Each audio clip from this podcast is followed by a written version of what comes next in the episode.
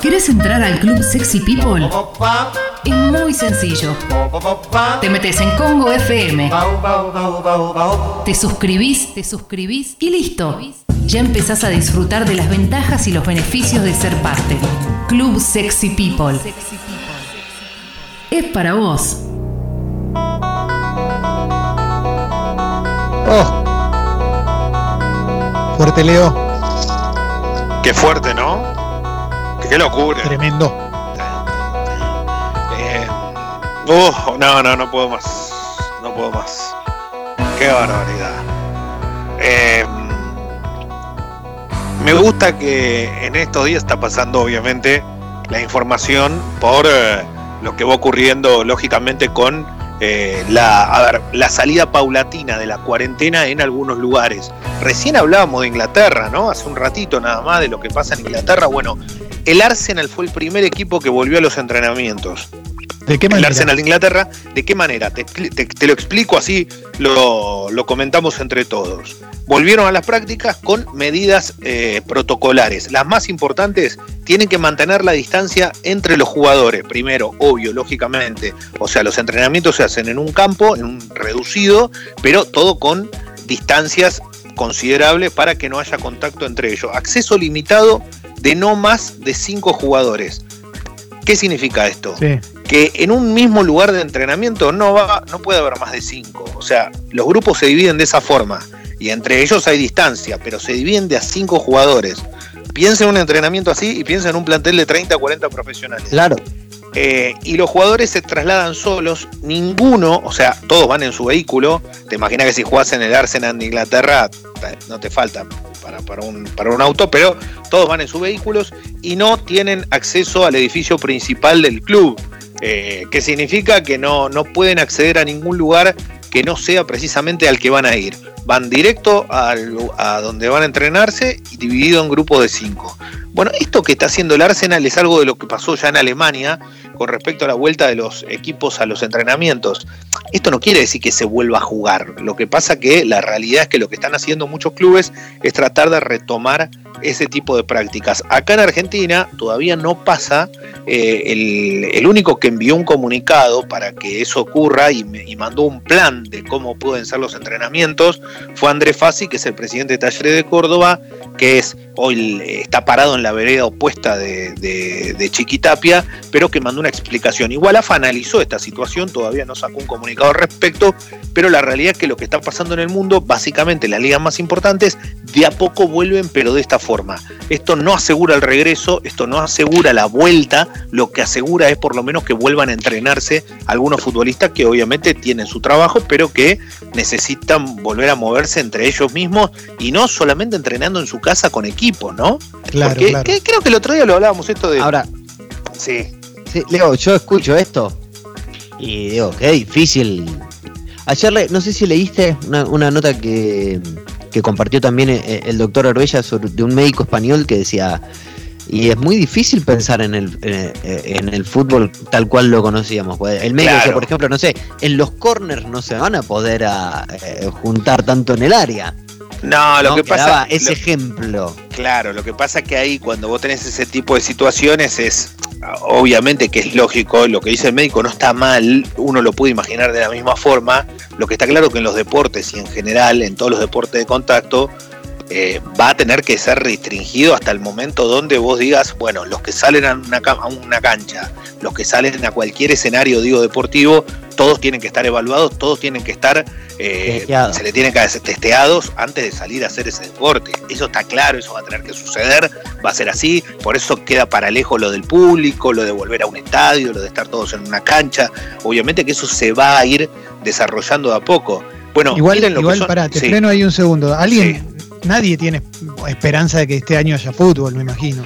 Bueno, mira, justamente voy a eso. Mañana va a haber, por ejemplo, acá en la Argentina, va a haber una reunión muy importante porque se dictaminó, esto ya es entre voces, que, que mañana se va a terminar de dar el ultimátum para que en la Argentina quede confirmado que no hay descensos en el 2020, o sea, ningún equipo que estaba último y que ya estaba con la suba al cuello y a punto de descender, se va al descenso en ninguna categoría de fútbol argentino, y que no vuelve el fútbol hasta el año que viene, salvo no vuelve el fútbol hasta el año que viene, salvo aquellos que puedan pelear por un torneo.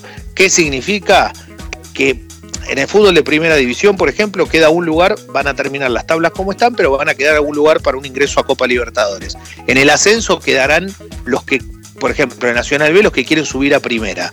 Bueno, septiembre u octubre, octubre dicen la gran mayoría, podría llegar a reactivarse para que se jueguen esos partidos. Claro, pero es todo medio utópico, porque si yo te digo esto hoy, vos me vas a decir, si acá estamos en el proceso de suba de contagio, no de bajada.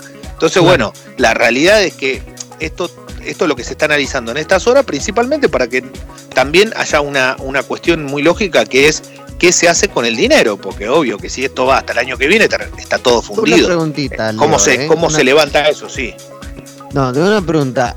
¿Existe la posibilidad, porque tengo, leí y me comentaron por ahí, ¿existe la posibilidad de que con mi bol en, sí baje como una línea diciendo, bueno, ¿saben qué? Mire, acá se cortó todo, cada uno hace como quiere, pero se, hasta 2021 se cortó todo. Puede ser, lo que hizo Comebol fue adelantarle, por ejemplo, plata a las, a, las ligas, o mejor dicho, a las asociaciones. A cada uno le correspondía un dinero de, uno, de un total de prácticamente 15 eh, millones de dólares eh, eh, que se fueron repartiendo según las asociaciones. Pero eso es muy complicado. Ahora bien, voy a cambiar un poco el panorama, me voy a ir para, para, para un, cositas de vivo de Instagram. Me quedo con una sola. Eh, hubo un vivo de Instagram entre Del Piero y Totti hace unos días. Impresionante. Bueno, oh. fue espectacular. Y le dijo, eh, Del Piero le, dice a Totti, eh, fue muy bueno porque así jugamos al fútbol. Sí, pero yo no corría, yo y Totti le responde a Del Piero, imagínate estos tipos que fueron monstruos, de los mejores jugadores que todo el mundo eh, durante muchísimo tiempo, ganaron absolutamente todo, uno ídolo de la Roma, el otro ídolo de, la Juventus, pero la verdad que aparte fueron campeones con la selección, pero le dice, bueno, y Totti le responde a Del Piero, bueno, yo tuve hice 25 años de carrera sin correr, le dice.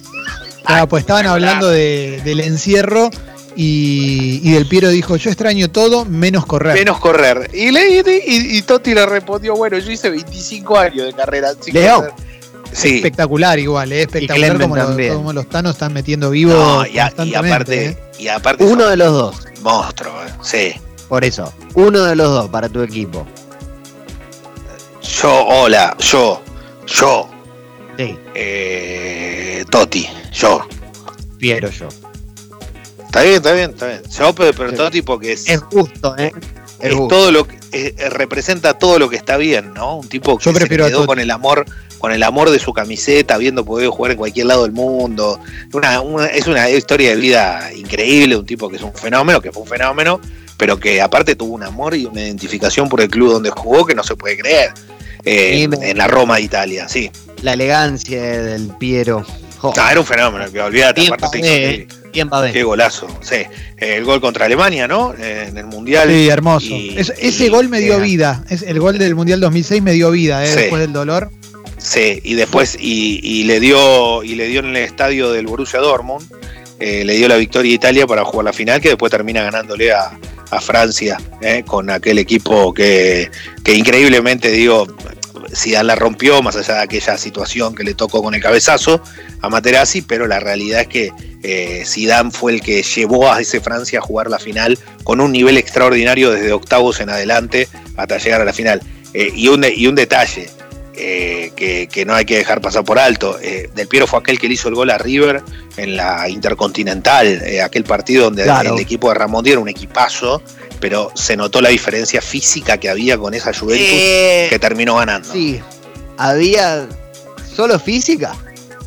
No, siempre se pero en Europa siempre eh, se habla de esto. ¿eh? El otro día volví, a ver ese partido. Alessi, Alessi, estás, ¿qué, ¿A qué, te referís en concreto? ¿Qué estás dejando entrever, Alessi? Eran aviones. Ya se va a saber la verdad. No, no, ya se va a saber la verdad, no, pero, o sea, bueno, igualmente no creo que nadie de la Juventus esté escuchando esto y si lo están escuchando, bueno, no sé, cualquier cosa arreglan conmigo, ¿no? Eh, sí, pero había, o sea, no, había un café veloz ahí, había No, bueno, pero esa, veloz, boludo. Perdón, Alessi. Era tremendo, eran aviones. Alessi está en llamas. Alessi eran aviones. Deportivo Leo, ¿eh? Disculpame, Alessi. Eh. Eh, yo te voy a decir una cosa, ¿vos pensás que en la Argentina no existe eso? Yo no estoy diciendo que no existe. No te comento, ¿vos te pensás que no existe a nivel sudamericano? no estoy ¿Vos te pensás, ¿vos te pensás que, Argentina no fue algún mundial de la misma forma? Sí. No, no estoy diciendo Entonces, que listo. no es así. Pero y bueno, pero se juega, se juega en una línea. Pero estaba Alfredo Raúl Alessi. Estaba, pero eh, River estaba en AM y la Juventus estaba en FM. Era como ver un DVD y que un equipo estaba en 24X y el otro estaba en Play normal, loco, ¿eh? Era como. igual, igual, igual es muy bueno. Porque, porque me gusta que se le mete siempre ese picante al. No, porque en el fútbol este, el otro. Y ahora estamos viendo eh, la, historia de Jordan, ¿no? En, la, NBA o precisamente en su Chicago Bulls, aquel equipo, todo lo que pasaba en el medio. Y pienso automáticamente en la NBA, cuando salen a la cancha estos muchachos, ¿cómo deben salir, no? Claro, claro. Bueno, eh, y, hablando de eso un poquito y terminando, eh, hay, hay, algo medio risueño que es, hay un, hay un tenista que es odiado en el circuito porque tiene un amigo que también es medio odiado porque es muy joven, pero, pero es el Diego Tsitsipas, que es realmente un tenista extraordinario, realmente tiene un futuro impresionante. Y el otro es Kirgios, que ya hablamos muchas veces de este muñeco, que es un tipo que se hace odiar por las actitudes que tiene dentro y fuera de la cancha. Bueno, es el cumpleaños de este Kirgios. ¿Qué pasó? Tsitsipas agarró y publicó en redes sociales un cartel que decía Call me con un número de teléfono. El número de teléfono era de Kirgios claro, y todo el mundo, y el otro es pará porque me está llamando todo el mundo, claro, empezó, le hizo esa broma, claro, le cagaste el teléfono a un chabón, ¿me entendés? Es como le, pasó a tu amigo el Bocha Flores, Leo. Exactamente, cuando salió en, la, ah. canción de los auténticos decadentes, en la de los piratas, que obviamente sale el número de teléfono que él tenía y que todo el mundo lo empezaba a llamar. Entonces tenía que salir al aire, tenía que salir al aire en la red y salía y no y salía todo el tiempo llamándolo. Espectacular. Gran historia. Bueno, gracias. ¿eh? Un abrazo grande para todos. Después la seguimos. Hay mucho más.